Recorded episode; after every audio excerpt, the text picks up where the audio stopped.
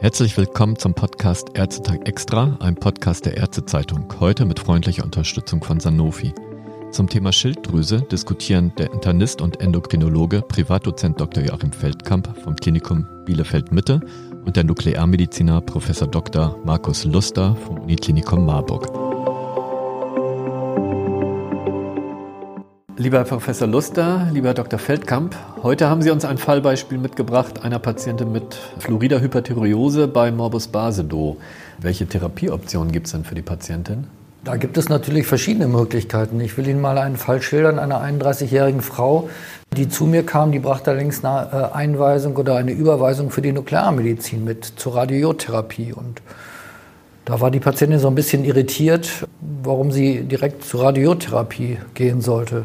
Markus, was denkst du, wenn man einen Morbus Basedow hat, muss man gleich eine Radiotherapie machen? Nee, sicherlich nicht gleich, aber ich finde ohnehin gut, wenn man das möglichst interdisziplinär macht. Also es gibt ja bei der Basedow-Erkrankung schon verschiedene Therapieoptionen, neben der medikamentösen dann die von dir angesprochene Radiotherapie und auch die Operation.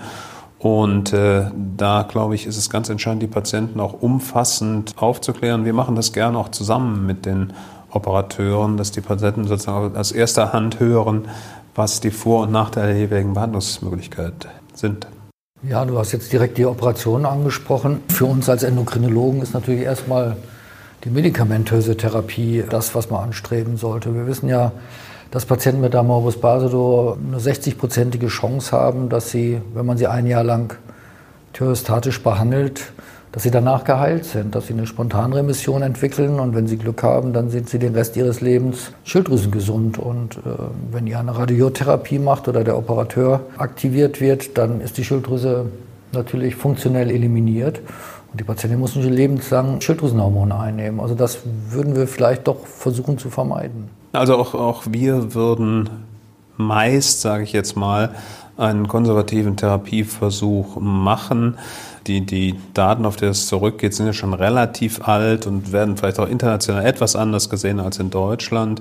Aber man kann das und sollte das wahrscheinlich machen. Aber wenn die Erkrankung nicht zur Ruhe kommt, wenn es ein Rezidiv gibt, dann glaube ich, ist die sogenannte definitive Therapie nach wie vor das Mittel der Wahl. Und andersherum sehe ich auch immer wieder Patienten, die über Jahre und Jahre Thyrostatika nehmen, weil das mal jemand angefangen hat. Ich weiß nicht, wie das bei euch ist. Ja, das sehen wir auch manchmal. Oder es gibt dann Auf und Ab. Also dann von Überfunktion bis übertherapiert mit Thyrostatika in die schwere Unterfunktion. Dann wieder Thyrostatika gestartet. Das sehen wir schon auch, dass das so einen ständigen Wechsel gibt. Aber ich denke, das ist natürlich immer ein bisschen auch abhängig von demjenigen, der die Erkrankung hat, wie schwer die Symptomatik des Patienten ist und sage ich mal, auch wie der weitere Lebensverlauf so ein bisschen geplant ist. Ähm, hier ist ja eine 31-jährige junge Patientin, die hatte also das Vollbild einer Überfunktion, die hatte äh, Tachykardien.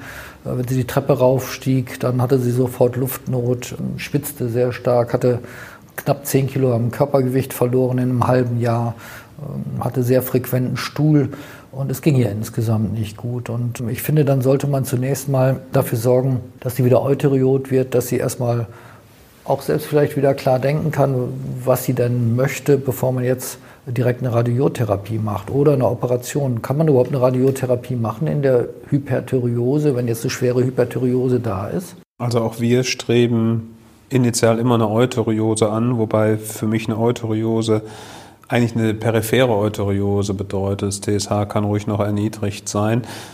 Mein Eindruck ist auch, dass viele Patienten mit einer Baselerkrankung das sehr gut tolerieren und eher mit einem normalen TSH sich dann schlechter fühlen. Aber das führt so weiter. Aber um auf deine Frage zu kommen, die große, große Mehrzahl der Patienten wird äh, so thyostatisch vorbehandelt, dass sie in einer latenten Hyperthyreose oder einer Euteriose zu uns dann zur eigentlichen Therapie kommt. Das ist auch kein Hexenwerk. Ganz selten behandeln wir Patienten in der Fluoridenhyperthyreose wenn es gar nicht anders geht, wäre das auch etwas, wo wir vielleicht dann doch eher operieren würden.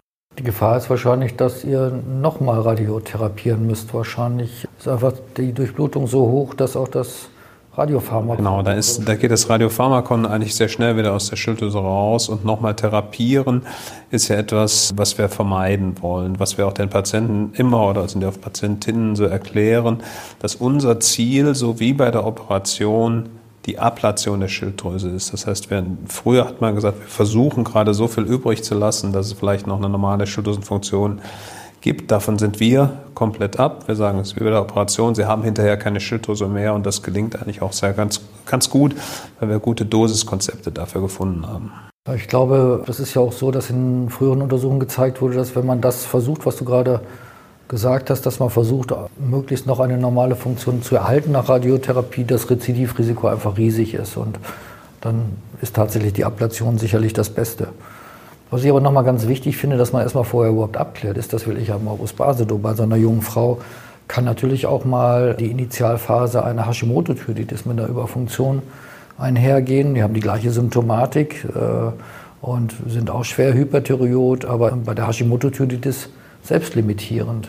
Das heißt, hier müssen wir erstmal richtige Antikörperdiagnostik machen. Und beim Morbus Basedow sollte man auf jeden Fall die TRAC messen. Die sind ja fast 100 Prozent positiv und eigentlich beweisend dafür.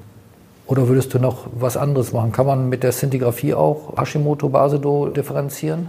Ja, das ist sicherlich nicht das Verfahren der ersten Wahl. In, wenn es unklar bleibt, auch nach Antikörperdiagnostik machen wir das gelegentlich, aber es ist eher die Ausnahme. meine, auch andere Dinge spielen natürlich eine Rolle. Das Ultraschallmuster ist ja oftmals schon wegweisend, wenn du diesen typischen Thyroid Storm hast. Glaube ich, braucht man gar nicht mehr so viel anderes. Aber die Szintigraphie hat aus meiner Sicht eher eine untergeordnete Rolle. Thyroid Storm, das ist die vermehrte Durchblutung ne, in der Schilddrüse. Ja, okay, das ist ziemlich typisch, aber da, bei jugendlichen Patienten habe ich das auch schon gesehen, dass die Durchblutung auch bei Hashimoto-Thyreoiditis mal sehr stark sein kann. Dann kann eigentlich nur eine Differenzierung die, die TRAC-Bestimmung, TSA-Rezeptor-Antikörper sein.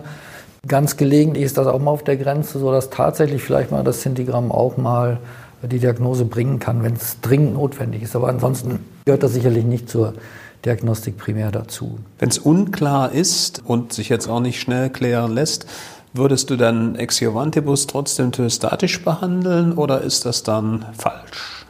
Ähm, ich würde dann eher vielleicht mit dem Beta-Blocker erstmal anfangen, um die Patienten erstmal aus der Tachykardie rauszukriegen. Die innere Unruhe wird besser, die können vielleicht auch ein bisschen besser schlafen.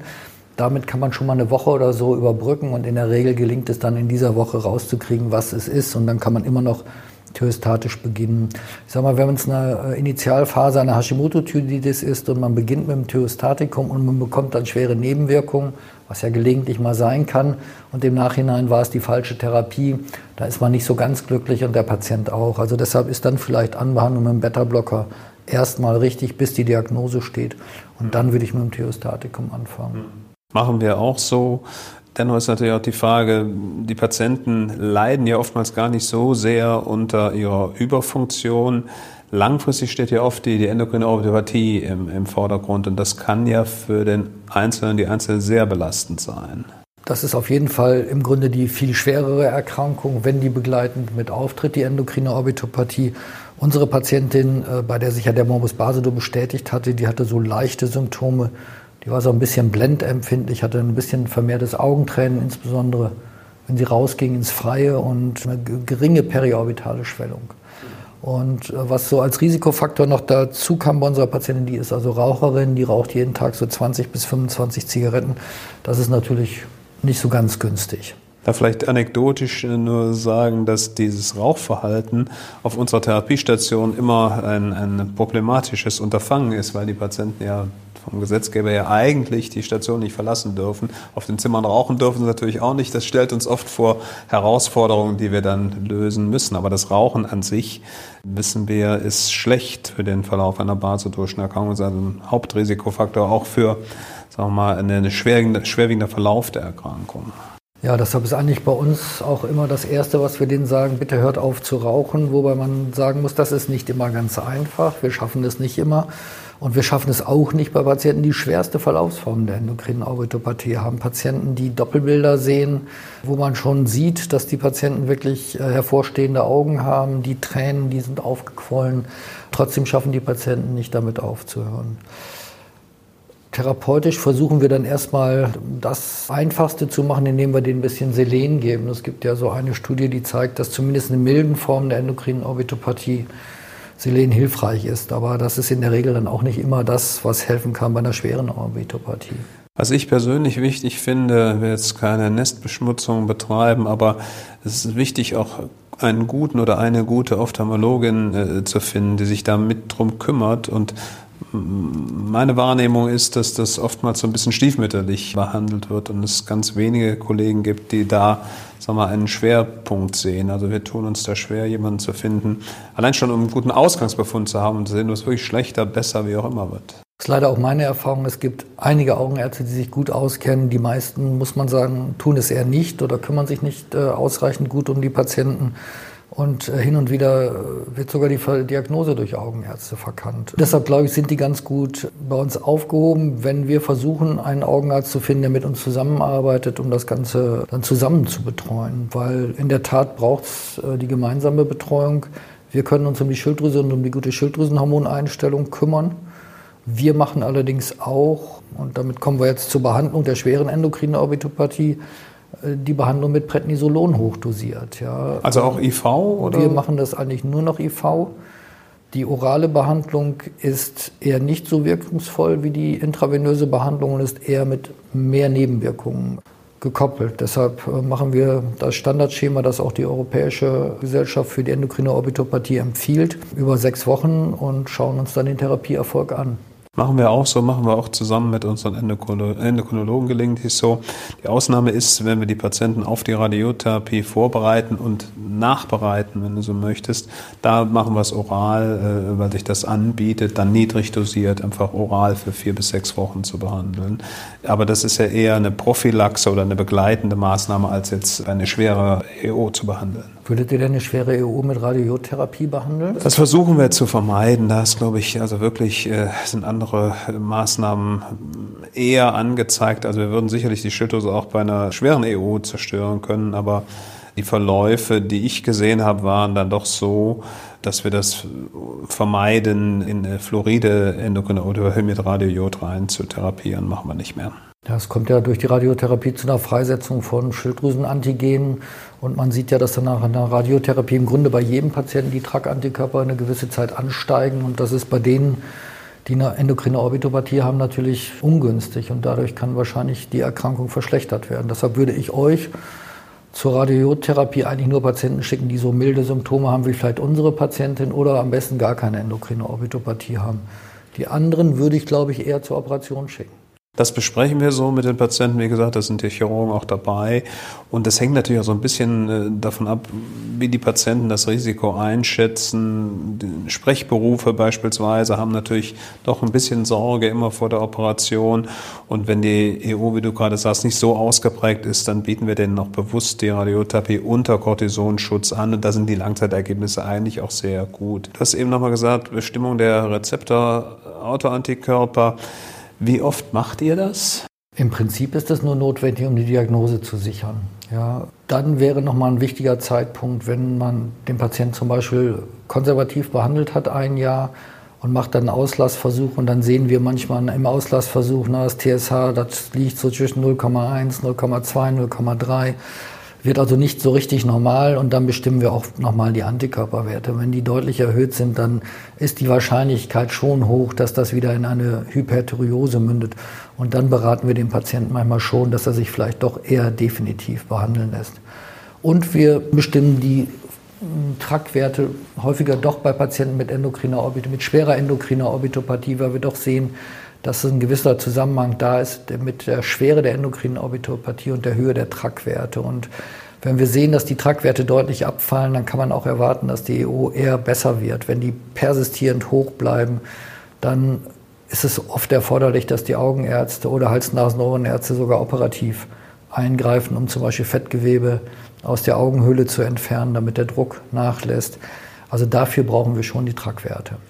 Spielt die, die Bestrahlung von außen bei euch noch eine Rolle, wenn man die Endokrinopathy behandeln möchte? Äh, doch, tut sie. Also wir würden auf jeden Fall bei der endokrinen Orbitopathie etwas schwerer ist, äh, eine Kernspintomographie machen, um zu gucken, ob wir entzündliche Veränderungen oder verdickte Augenmuskeln sehen, weil wir eben wissen, dass eine Fluoride-Entzündung auf jeden Fall besser therapierbar ist. Der erste Schritt ist eigentlich immer die Therapie mit Prednisolon, also die Cortisontherapie.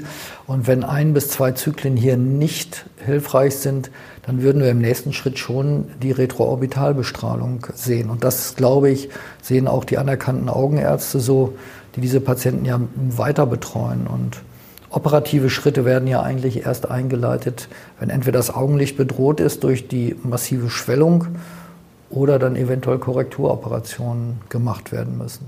Ja, aber die, diese Verläufe gibt es ja und die sind ja für die Patienten zum Teil sehr belastend. Ich kann mich erinnern an einen Lastwagenfahrer, der seinen Beruf nicht mehr ausüben konnte, weil halt das äh, ihn so beeinträchtigt hat, dass er nicht mehr am Steuer sitzen konnte. Und das sind dann doch ja sehr belastende Einschnitte in das Leben. Also diese Erkrankung kann schon zu großen Auswirkungen führen.